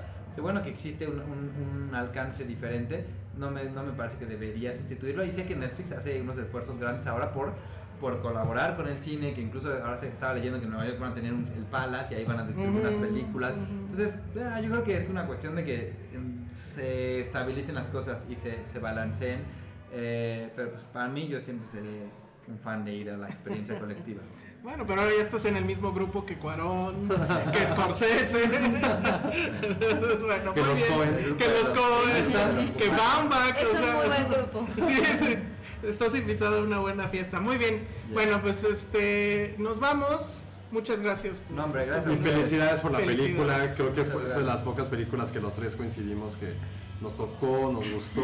Sí, rara vez coincidimos. es muy poco, pero la verdad sí fue una muy grata sorpresa dentro de este Morelia, que hubo muy buenas películas. La tuya destacó, sacó por este mensaje, por esta parte de, de- también hasta de inocencia, de integridad, de encontrarse uno mismo, y creo que eso es lo más valioso que Por la podemos hacer. música. La música está en Spotify. Tenían Sí, vamos a lista, hacer un ¿verdad? playlist. Creo que me Ah, muy bien. Yo también Sí, tenemos, baila mucho, así que ya la vi. Ya la vi así cachadita. Estuve sacando pasos. No, buenísimo. Te vas a cortar el pelo. Exacto. Exactamente. La- la- sé, yo sé cómo. Si siguen las redes sociales, en Instagram tenemos ahí un este que se llama las Y de ya, la- las iniciales de ya no estoy aquí Ok. o I'm no longer here, ahí nos encuentran y ahí estamos poniendo porque ahí está la música y todo Sí. eso. Y sí, la verdad es que lo de Morelia que dices es maravilloso porque fue el premio del público y el del jurado que no Sí. había sucedido nunca. Exactamente, coincidieron. sí. Y, es, y ya, no, no les voy a decir más cosas, pero solo lo último es que es, es maravilloso porque fui- ha sido un proyecto de seis años de muchísimo. Ahora sí que el terco mayor fui yo. de estar luchando. Y, eh, y tuvimos primero como mucha negación en festivales europeos. Y, y, y ahora, como que en México nos va a amar increíble. Y, esto- y entonces. No sé, hay algo ahí como muy interesante para reflexionar al Sí respecto. se es ¿sabes? profeta en su propia tierra, ¿no? Pues A sí, no sé, también Oye, es como raro, que- qué bueno. pero Se me hace raro. Ajá. a mí, bueno, a mí también, pero bueno, no soy yo quien para decirlo, pero no sé, hay, creo que tiene que ver con el ángulo y, y qué se está esperando. Entonces me hace Puede pensar ser. y me, Puede ser porque a son muy fans, este, yo aquí ya, Ah. este, de este ángulo medio folclórico, exótico, de hoy un poco turisteando en la experiencia y Sí, México mágico. eso no, pero es que justamente ya no estoy aquí, no hace eso. Entonces, es- No, por eso siento destacar. importante. O sea, yo, haber ganado Mo- Morelia, haber visto esas dos funciones tan emotivas, pues fue una cosa increíble, porque venía de unos rechazos de, ah, sí, pero no sé, sí, pero, ah, no, al final no, al final no. Yo veía qué cosas sí iban y yo decía, bueno, pues no sé, ah, estoy loco. No, Sí, increíble. no, claro. Pero, pero de verdad sí vale mucho la pena. Este, nada más dinos cuáles son tus redes para que la gente pueda estar pendiente de tu trabajo, de lo que haces y de la película también. Perfecto, pues yo en Instagram soy Fer Frías, posteo muchísimo, es que igual síganme, pero si, si se cansan lo entenderé. Este, en Twitter soy 7 Fer Frías y ahí estoy poniendo mucho de la, de la película, por ahí pueden llegar a las redes de la película y pues nada, muchísimas gracias. Perfecto. Y ustedes Gracias. ahorita platicamos también de cuándo pueden ver la película, hablaremos de lo mejor del FICUM en CDMX y también para revisar cuándo pueden checarla en diferentes cines. Porque no se la pierdan, yo no estoy aquí. Muy bien, bueno, pues muchas gracias, Gracias, ustedes. Mayor. Gracias, Y Fer. vamos a otras cosas. Gracias. Esto es Dixo. Estamos de regreso aquí en Filmsteria y ¿con quién estamos, Josué? ¿Y dónde estamos? Bueno, ¿dónde seguimos? Porque Pero- se escucha la música. Ya, ya bajamos, estábamos en un cuartito que les dije que era como del resplandor en Cine Tonalá, pero ya estamos aquí en la parte del- de la bebida en el bar. Seguimos en el eterno homenaje a José José Pero en yo no, veo, yo no veo bebidas en Sí, yo tampoco. Ahí- Porque ahí- estamos ahí trabajando. Sí, no, no estés dando así como la imagen que no es. Ajá. Como si nos patrocinara una cerveza, ¿no? Debería, debería. No, estamos aquí para hablar ahora de lo mejor del FICUM en CDMX, ya ahora que entrevistamos a, a Fer Frías, dijimos que íbamos a decirles dónde vamos a poder ver su película, pero no solamente vamos a poder ver cintas mexicanas, que es la magia de lo que pasa con FICUM en CDMX, que vemos lo mejor de la filmografía que pasó en este festival, lo podemos ver en la Ciudad de México, en, evidentemente en Cinépolis, pero también en otras sedes como Cine Tonalá, y para eso está con nosotros Amaranta, del Festival de Cine de Morelia. Hola, Amaranta. Hola, Mananta. Hola, muchas gracias por el espacio y aquí para platicarles un poquito sobre la extensión de lo mejor del festival. Eh, a ver, si mañana nos dijeran, tienes que ver estas tres películas. Gratis. Ay, no. ¿Cuáles veríamos? ¿Cuál nos recomiendas tú? Bueno, pues para empezar mañana hay todavía una función aquí en Cine Tonalá, va a estar San- Santorum, va a haber presencia de talento, entonces para que se vengan la función va a ser a las 7 de la noche, entonces va a estar muy buena para que vengan. ¿Qué, es tiempo podcast sábado? Hoy. No, no, no. Hoy. Hoy, Hoy, justo. tiempo Ah, podcast. hoy tiempo podcast, Sí. venga. Y venga, sí fue de unas películas que más polémica. Ahí está, Penina, acaba de llegar mi trago. Ay, sí, Gracias. gracias por mandarnos tragos a nosotros. Es que no sé quién toma y quién no. Amaranta a lo mejor no toma y se me hacen de descortesía. Y bueno, Santorum que fue una de las películas que más revuelo causó, causó en, Morelia. A muchos nos gustó, a otros nos sacó un poquito de onda, la neta. Para mí fue como un realismo mágico meets el narco, pero con mensaje bastante poderoso también acerca de comunidades indígenas y justo lo que decía Fernando hace rato, cómo hay subculturas, que aquí no es una subcultura, evidentemente, son comunidades indígenas, como después de esta violencia que vive en el país, se han ido degenerando y casi en extinción. Eso es lo que pasa también en Sanctorum y que va a estar en y, Cine y- Tonalá y hoy. este, y este tema también de, o sea, se volvió un cliché de repente decir, ay, todo el cine mexicano habla de migración y de Narco. narco. Pero, híjole, para como están las cosas ya ahorita, sería raro ya no hablar de eso. O sea, creo que se volvió ya obligado a hablar de eso. Pero además en el FICUM lo que sucedió es que hubo varias películas que tocaron ese tema, o sea, Pero, no nada más sí, sí, mexicanas, sí. o sea, por ejemplo, este, no, no el tema del narcotráfico, pero sí de la violencia y de cómo hay pueblos latinoamericanos en completa soledad y que están, que son prácticamente tierra de nadie, o sea, Bacurau, Santorum, Polvo, pero lo hacen desde otro ángulo y que justamente demuestran que no es el tema, o sea, no es el, el tema no se gasta, sino depende de qué enfoque y qué mirada le des. Exacto. O sea, cualquier tema, o sea, va a ser cliché si lo, si lo seguimos contando en una De la misma fórmula. manera. Y en el caso de, la, de, la, de las historias de narcotráfico, empezamos mucho a adoptar la fórmula que nos venía desde fuera, ¿no? Desde Estados Unidos, que es acción, las pistolas, etcétera, etcétera. Y eso es lo que fue cansado, que estas que hubiera que, que fuera la mirada externa la que estaba sentando la fórmula de cómo nosotros nos acercábamos al tema y un poco ya hablando desde Latinoamérica, ¿no? En el caso de Bacurao, este, pájaros de verano, por ejemplo, ya estamos hablando del tema desde Latinoamérica, de- desde una mirada muy particular, muy nuestra, y creo que eso justamente es lo que necesitamos. No dejar de hablar del tema, sino cambiar la mirada. Cambiar la mirada. Ay, qué bonito salió eso. Ah, Muy bien. Aplausos. ¿Qué más? A ver, entonces esa es la primera. Esa es la primera, bien, A ver, la Sanctorum. segunda. Sello Filmsteria, pues Sanctorum. Ok. Sello Filmsteria. Sello Filmsteria, yo sí le pongo sello Filmsteria a San Croma. ¿Cuál otra le ponen sello Filmsteria? ¿Cuál otro tenemos? Ah, bueno, tenemos también proyecciones en la Filmoteca de la UNAM. Las proyecciones de la Filmoteca van a ser gratuitas. Entonces ahí, eh, para mañana, tiempo podcast, dicen ustedes. Ah, muy bien, bien, ya. Nice. Ya bien, ya. Perfecto. Tenemos tres funciones y también a las 7 está Tote Abuelo, que también fue uno de los ganadores en el festival, Sí. por justo tocar como un tema muy importante de las lenguas indígenas. Claro, que fue su cineasta es María Soyov, ¿no? Sojo, Soyov, Sojo, Sojo. Este, no, ella fue parte del foro de las cineastas indígenas, que fue la mejor cosa que, que, que a la que he asistido Ah, en un sí. FICUM de verdad últimamente. O sea, fue, el- yo creo que fue el mejor evento. Sí, fue una gran iniciativa que esperamos retomar. Y Luke Darden así. y Willem Dafoe así ya. Y Robert Redford así de, ya no vendrán Bolivia por Robert Redford estuvo Penny. increíble, pero vino y, y se fue, o sea, fue como algo muy rápido. Estuvo padrísimo verlo, eso sí. Pero las cineastas hablaron por- durante dos días. Te vi muy emocionada cuando me lo contaste. Es que está, estuvo bien padre, o sea, hablaron de cómo, de cómo obviamente tenemos este el estereotipo de la mujer indígena en el cine, ¿no? Y que como ellas no se sienten representadas Nada. at all, o sea, como en nada de Ángeles Cruz decían, a ver, es que la mujer indígena en el cine nada más existe para ser tonta, para ser inculta, para, es más, no tenemos sexualidad, ni gozo sexual, nada más somos mamás. Como ese estereotipo, ¿te acuerdas, gringo de. Lounge Jemima? Que era como la nana. Sí, exacto. Está Las repitiendo indígenas aquí. nada más son buenas para ser Total. mamás. Cocinar, este, viole- ah, viol- ser nanas.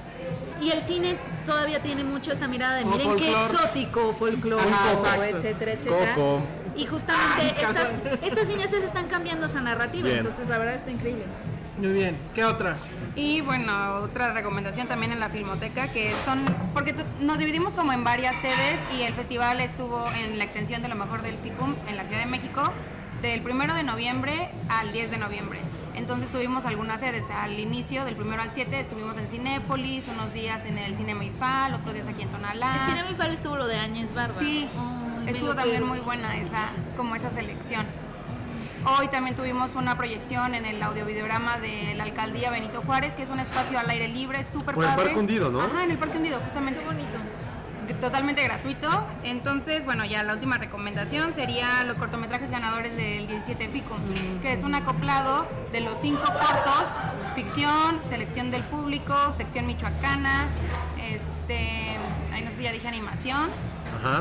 este documental. Se me va ahí. No, está sé, bien, está bien. Sí, no, Pero- siempre es buena idea acudir, porque luego ya quién sabe dónde los ves. O sea, Pues miren, la verdad, aprovecho el espacio para hacer otro comercial. Tenemos un proyecto que se llama FICUM Presenta, en el cual vamos a tener dos acoplados que van a ser los cortometrajes ganadores del 17 FICUM y las menciones especiales del 17 FICUM. Y nosotros lo que hacemos es proyectar o programar esos dos acoplados en toda la República. Entonces los tenemos en diferentes escuelas, en Baja California, vamos a estar buscando nuevos espacios, tenemos en Puebla, obviamente tenemos en Morelia. Entonces estamos tratando de expandir un poco, un pedacito de lo que es el festival para llegar a nuevos públicos. Bien. Te voy a hacer una pregunta incómoda. ¿Por qué lo mejor del FICUM nada más llega al, al DF? Pues mira, la verdad, Porque, o sea, sí tenemos gente que nos escucha pues, de toda la República. Y se quejan horrible. En Monterrey, y se quejan mucho. Y me parece no soy de los de la Ciudad de México. Yo nos ha tocado Ahora cantar, nos odian "Solo, más". ¿por qué con ustedes? Yo así, "Pues, porque así es la vida. Ay, sí, porque así es malo. No, sí deberían Es de una hacer cuestión algo de ahí, ¿no? de, yo De creo copias, que de, supongo, ¿no? de logística, de copias, porque realmente yo creo que el, el- el único festival que realmente está planeado para hacer eso es ambulante. Claro. Entonces, como que el festival nace eh, en Morelia, o con la idea de que sea en Morelia, y de que tenga una extensión en la ciudad, porque justo pues todos los que, o la mayoría de los que trabajamos en el festival estamos aquí. Entonces eso permite que sea un poquito más fácil, y si no, ya empieza con costos, traslados. No, y ojo, y las otra cosa también importante, ahorita a ver si nos puedes decir, Marta, que hay muchas películas que van a estrenarse pronto. Sobre todo los estrenos internacionales. Que si de aquí los llevas, voy a decir, a Oaxaca en dos semanas, ya va a estar estrenado, ya va a estrenarse la película. Entonces las, ven- las ventanas también es por eso. Por ejemplo, ¿sabe cuál de las estrenos internacionales recomendarías que la gente todavía puede ver en lo mejor? Pues como ya está por acabarse la extensión, O de las que estén y que puedan ver después ya en el cine. pues yo creo que de estrenos internacionales la que nadie se puede perder es Parásitos. Y eso la verdad fue un pues un acierto que el festival la tuviera porque a lo mejor mucha gente ya la había visto, pero muchos otros no la habíamos visto. Entonces, No, y hay que verla en cine, y- y, ajá, es una película que tienes que ver en el cine con tus palomitas y que no hayan absolutamente nada que te distraiga para que toda tu atención esté concentrada en la historia, en la trama y en todo lo que esa película te regala. Sí, porque si la ves en casa yo estoy así como viendo si no hay nadie. ¡Ay, iba a decir un spoiler! Iba a decir un spoiler. Me, me detuve. Sí, sí, sí. Pero heroicamente, Iba a decir un gran sea. spoiler. Y algo que creo que ha hecho Morelia bien desde años de su nacimiento es que siempre la palma de oro Sí, llega a Morelia. eso está increíble. Y, de rep- y creo que la palma de oro, mi favorita en años ha sido Es Parasite. esta, ¿no? Sí, Sí, pero sí. por mucho. Sí, lo que decían, o sea, no es que Cannes sea infalible, pero esta vez sí fue así. Todo lo que premió Y- y esta es- edición Y es muy, o sea, porque todos estábamos, bueno, yo sí estaba con la idea de que iba a ser Almodóvar y que iba a ser finalmente su año. Fue el No, favorito, o sea, Ajá. yo, porque Parasite se estrenó de- en la en como el miércoles de Cannes y todo el mundo ya se la estaba dando a, Sí, a Pedro. Almodóvar y Parasite llegó a decirle, jeje, Con permiso. con Quítate tú. Sí, quítate", como no dejan. Exacto. Pero este, sí, o sea, la verdad es que ya la ves, sea, porque te llegaba la noticia y dices, ay, ¿eso qué, no? Pero ya Otra la que ves te- y dices, claro, es imposible que no fuera. Y yo creo que, supongo, pues tendría que ganar mejor película extranjera, ¿no? Y yo hasta me iría a, a ver si no la nominan a mejor película. Sí, nominada va a estar, eh, ganará En extranjera. extranjera seguro y se lo tienen que dar. No veo en el horizonte otra cosa. Digo, a menos que pase algo muy extraordinario de aquí a entonces. Pero Sí, yo yo- sí le veo también posibilidades de que pudiera ser nominada a mejor película. Estaría increíble. Sí, estaría increíble. Muy increíble. Creo que a Bong Joon-ho no le interesa tanto. No. Le, le preguntaron, sí, ¿sí viste esa Sí, sí, sí. Oye, ¿y los Oscars y Bong Joon-ho? Pues es como un premio local, ¿no? Como de la industria estadounidense. pero- no, la verdad es que no, sí es cierto. Sí es cierto. O sea, premiaron Green Book. Pero- Ajá, el año pasado. Ah, ya. Sacas tu argumento y ya no se puede decir nada. pues sí, o sea, es que ahí está. Bueno, pero ese es el argumento de quien todavía no tiene un Oscar. Porque estoy seguro que el día que se lo den. A Penny, ¿no? No, bueno, a, a Bong Joon-ho, él va a decir, ah, qué chingón, y ya. Pues sí, no creo. Digo, le va a durar un día al gusto, está bien. Igual. Ah, Puede ser, pero yo creo que, creo que no. nunca le den un Oscar a Penny. estar más feliz por la palma. Porque además fue la Sí, sí, palma de oro sí, de sí, Corea sí. del Sur. Ah, bien. Sí, seguramente sí. Pero bueno, pues ahí está. ¿Qué más nos falta ya? Y que también ahora que hablas de las extensiones de FICUM, ¿qué más traen preparados para... ¿Qué sorpresa nos traen para los próximos meses? Otra no se puede decir nada. Ay, pues la verdad es que todavía no hay sorpresas. la sorpresa es que sigan pendientes de nuestras redes sociales, de que nos, de que sigan asistiendo al festival y queriendo al festival tanto como yo sé que lo quieren. Ay, Ah, eso estuvo bonito. Qué Fue un gran cierre. Muy bien. Muy bonito. Pues muchas gracias, Amaranta, por estar acá. Aquí tienes tu micrófono también. Cuando necesiten algo, llámenos. Nosotros les llamamos. Llame ya. Llame ya, cuando arregles tu cel. Ah, sí, te la contaré después. Ah, ¿Qué sí. pasó con mi celular? Sí. Bueno, Bueno, vámonos. muchas gracias. Gracias, Amaranta. Esto es Dixo. Estamos de regreso aquí en Filmsteria y le quiero preguntar a nuestros amigos eh, podescuchas que están aquí presentes. ¿Qué prefieren? ¿Que yo les cuente qué tal está Doctor Sueño?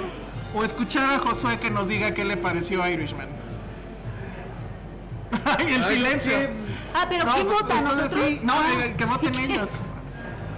Sí, los representantes de los podescuchas. Ajá, exacto. Tienen ese poder, decidan. Son la comisión de ¿Irishman o Doctor Sueño? Ay, yo no sé. The Irishman, no hay problema. Creo que yo no quiero escuchar nada sobre Irishman. ¿De plano? Me voy a parar de este lugar.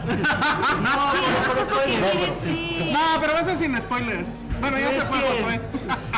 No, hay, No que, confían hay que en- esperarla. Ay, tú tampoco la has visto. Por eso. Es que justamente yo estaba escuchando otro día el podcast de Morelia. Que acá que hablaban de Parasite, de Porsche, Ah, como de yo ay, sé, yo sé. ay, O sea, hay que, hay que, hay que, hay que Bueno, ese- recuperar la confianza en nuestros podescuchas. en Bueno, son, son sabios, el pueblo es sabio. Entonces hablemos de Doctor Sueño. Oye, yo leí que alguien, yo no, No, sé no, quién, no. no, está perfecto. Yo leí, yo- está muy bien, yo tampoco quería saber de ello. Este, yo leí que alguien le llamaba Doctor Valium y me dio mucha No sé cómo no se me ocurrió eso. Miren, el asunto es,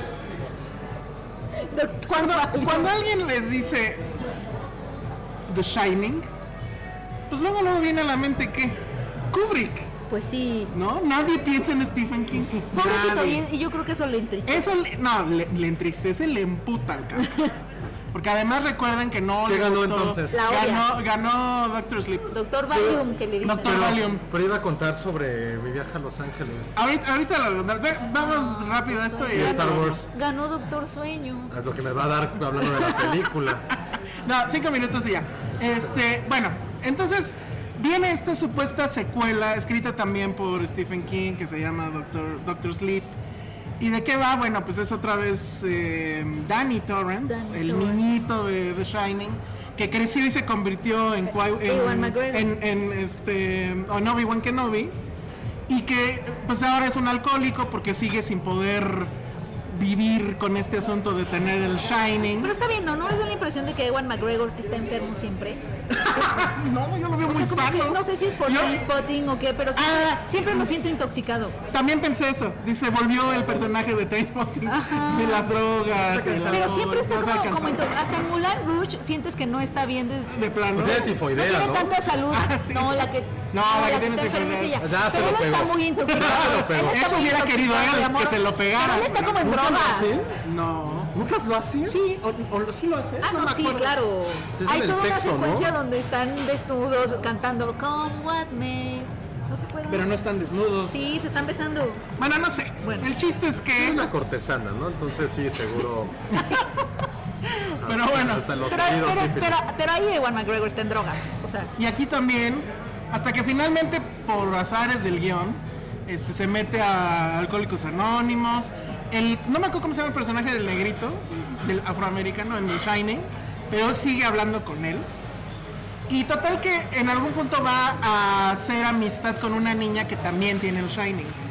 Y esta niña está tratando de investigar eh, la desaparición de unos niños. Pero saben que Stephen King tiene un pedo con eso, ¿no? Todos siempre son niños que les va de la chingada. Entonces está tratando de averiguar de estos niños que los secuestra esta cosa que literal es una secta. Que es como si fueran vampiros y se alimentan del shining, Ah, del Shining. de esos niños.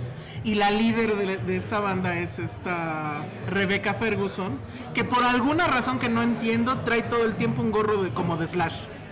Pero bueno, te lo juro, es así súper creepy. Y que además no le crees que sea la líder de una banda de vampiros, siendo ella así toda guapa como es, ¿no? O sea, nunca le crees la maldad. los vampiros son guapos. ¿no viste Pero no, pero no.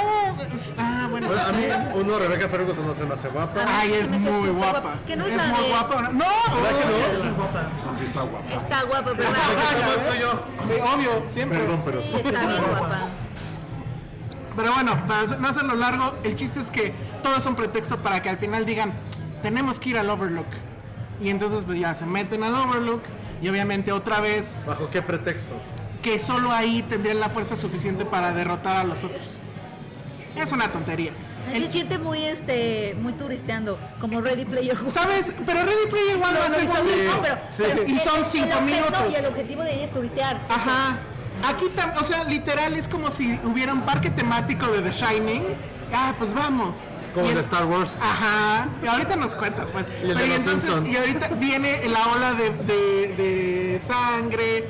Viene este. El triciclo. De hecho, Jack Torrance sale otra vez. Ajá. Pero no es el Pero no es Jack Nicholson, obviamente. Digo, no es. No, es alguien que se le parece un chingo. Y así lo hacen con todo. La mamá de, de Danny Torrance también sale. Igual, otro personaje que se parece mucho. Obviamente no es- no es El Shelley cantinero. Shelley Duvall se me hace la persona más horrenda del universo. ¿Por qué? Me da mucho miedo ella. Ah, bueno, sí. Pero fue culpa de Kubrick, o sea, la, la destrozó. Entonces, ¿ves? ese es el punto. O sea, cuando la pel- es muy lenta, se tarda muchísimo en explicar a dónde vamos. Pero cuando dicen vamos al Overlook, entonces ya dices, bueno, ok. Y te la pasas bien como cuando te subes al ride de Star Wars o no sé. Que dices, ok, porque me hace recordar Porque la está- película original. A ver, ya para Estás pronto. Si soy fan de, de Shining, ¿me va a gustar? Si eres fan clavado, no creo, porque sí es un poco un insulto. Ah, Pero- Esta es, esta es la versión para los que eran Team Stephen King. Sí, sí. Si estudio comunicación y me gusta Kubrick, ¿me va a gustar la No, película? no, no, porque además no tiene nada que ver con Kubrick, así, nada, ¿Sabes qué nada, tipo de nada. estudiante, no? Después de ver la idea que hacer el double feature con The Shining. ¿Vas a querer hacer qué, ¿El perdón? double feature con The Shining? Sí, puede ser. Ay, no la aguantas, ¿no? Es como... O sea, no. Si soy alguien que está estudiando, Letras inglesas. Ah, si eres abogada, si soy una chava que tiene 15 años y trabajo en un gimnasio, no, No, en un gimnasio, no vas al cine ya. me a Pues, gustar, cabrón, no. Creo que es ilegal que nos diga el abogado si puedes trabajar a los 15 años. no, ¿verdad? Con permiso de los papás nada más. Ah, muy bien, ¿ya viste? Bueno, pues no, la verdad es que creo que tienen que ser más fans de Stephen King que de Kubrick o de Shining para que les guste. Yo la verdad es que al final dije, "Meh, no está mal ir en el ride, pero te tardas mucho en que el carrito avance. O sea, Son tres son, horas aparte. son casi tres horas, Ay, son no, dos horas y media. Y la primera hora es muy de huevo. Y ya las otras dices, bueno, está bien. Pero, o sea, es eso, es la nostalgia por Shining y demás. Bueno, a ver, ¿en cuánto tiempo nos vas a contar tus vacaciones? No, nada, como creen. no, yo sí quiero saber si, si Star Wars... ¿Fuiste al parque? Sí. Eso, a ver, dinos, cinco minutos. Vas. Me decepcionó mucho Star Wars Galaxy's Edge. De, de hecho, está recibiendo pocos visitantes, leí. Pero sí, había mucha gente cuando fui, pero está aburridísimo. O sea, sí te emocionas ver al halcón milenario, te emocionas muchísimo ver a Chewbacca, te emocionas de ver de Kylo ¿Te Ren. trepaste al Al ride, no, no te, no, al halcón no te... No te Pero no, no, hay una cosa que Hay lo maneja según... sí, ajá. aburridísima, neta. Ah, ¿sí? Así de, ah, Y- los souvenirs carísimos, Sí. carísimos. La, El can- bar. la cantina es la peor decisión que he tomado en mi vida. Son los peores 15 dólares que he gastado en el universo. En el universo. En el cual. universo. En el universo, Sí, entramos Que a la, entramos a la cantina. Estuvo cagado porque un robotito que cantaba la canción. ¿Cómo se llama la canción de la cantina? Star Wars Cantina. No será. No, la de... Pues no saben cuál, ¿no? ¿cómo se llama? Yo estaba así como, ah, todo feliz. Y anoté en la carta los tragos horrin- horribles, horribles, era como... ¿Había leche agua. azul? Ah, eso sí, riquísima la leche azul. ¿En serio? Guácala. Ok, para pronto, bueno, a ver, ¿te emociona ver al halcón milenario de tamaño gigante? Sí. ¿Te puedes tomar fotos con el halcón? También. Ver a Chewbacca como en tamaño gigante. Aparte, Chewbacca corre por todos lados y te asusta. Entonces está divertido. Ves este Artudito ahí. BB-8 no sabe. BB-8 no lo vi, ningún- no lo vi. Solamente en souvenirs de más de 30 dólares. A BB-8 no lo vi, sí quería como abrazarlo si lo hubiera visto. Eh, la comida, lo del bar, no entren, la cantina en serio, no entren. Nos dieron como un su, pedimos como unas entradas que era como appetizers del universo. Puta, la cosa más horrible que he probado en mi vida, en serio. No, no, no, no, no. Era como wasabi, pero hecho croqueta, pero como ahí con otras especies, porque eran del de la galaxia, ¿sabes? Entonces me lo comí y tuve que darle un trago a mi trago horrible, como prefabricado, para quitarme el sabor de Es boca. como de los Simpsons y vomitaste dos veces. Sí, sí, sí. Muy mal, muy decepcionado, la verdad. Uy, entonces no es nada comparado con el. Harry Potter. Harry Potter, World voy a es decir- lo mejor. De los 20 rides que me subí en, en los dos parques de Disney y Universal fue mi favorito. Es y sabes que no soy fan.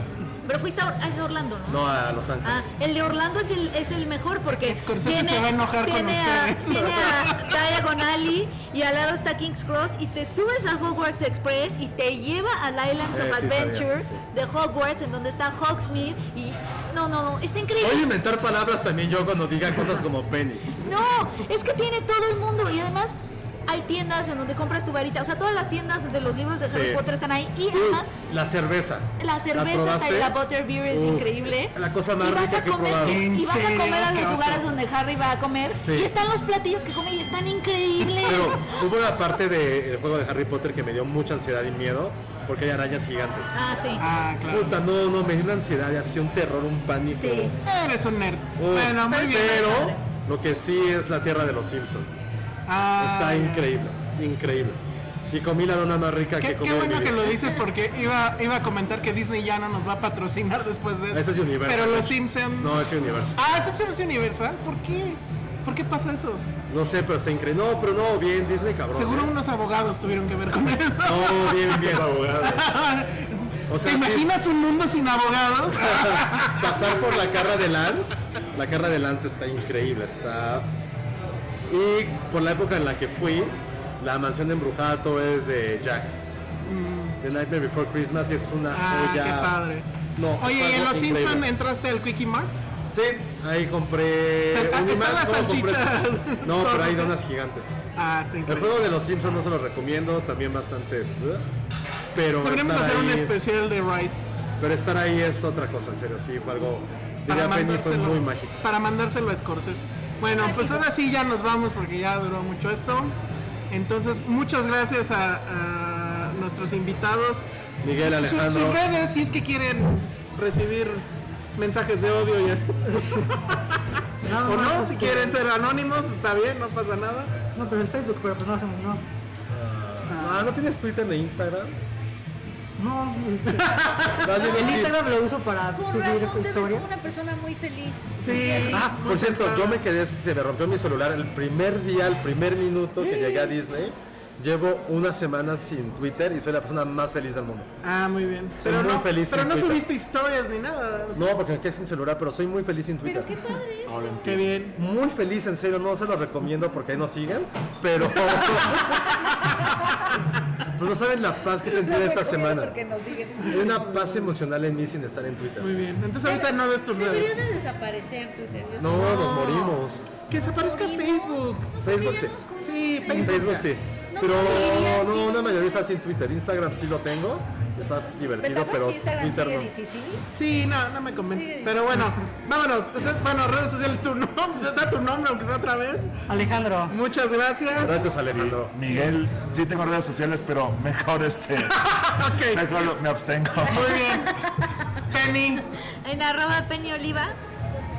Arroba José bajo corro, pero mejor arroba José Corro en Instagram. Yo soy más feliz ahí. Oye, síganos en, en este, En nuestro en Instagram. nuestro Instagram, arroba Filmsteria. Y voy a hacer un anuncio eh, en nuestra página, filmsteria.com. Entren y muchas veces eh, eh, hemos recibido muchos mensajes de, de- de gente que nos dice, oigan, pues ya pongan su Patreon, etcétera. Lo estamos analizando, queremos ver qué otro contenido podemos hacer. Pero si quieren apoyar el proyecto, ahorita ya tenemos bonitos banners en nuestra página de filmsteria.com. Entonces, si gustan, pues denle clic a uno, aunque no compren nada, no importa, nada más denle clic y eso nos ayuda muchísimo. Entonces, bueno, visiten filmsteria.com. Yo soy arroba el salón rojo y vayan a ver, no vayan a ver Doctor Sueño, Doctor Valium, un Doctor Valium. Mejor experiencia Irishman, ya mero viene. Adiós.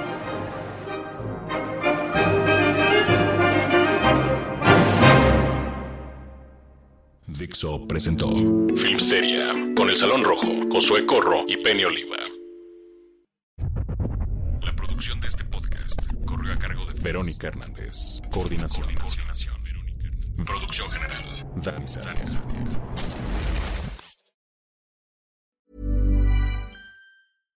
How would you like to look five years younger? In a clinical study, people that had volume added with Juvederm Voluma XC in the cheeks perceived themselves as looking five years younger at six months after treatment. Look younger, feel like you. Add volume for lift and contour in the cheeks with Juvederm Voluma XC. Reverse signs of aging by adding volume to smooth laugh lines with Juvederm Volure XC. For important safety information and to find a licensed specialist, visit juvederm.com. That's J U V E D E R M.com. Not for people with severe allergic reactions, allergies to lidocaine, or the proteins used in Juvederm. Common side effects include injection site redness, swelling, pain, tenderness, firmness, lumps, bumps, bruising, discoloration, or itching. There's a risk of unintentional injection into a blood vessel, which can cause vision abnormalities, blindness, stroke, temporary scabs, or scarring. Talk to a licensed specialist to find out if it's right for you.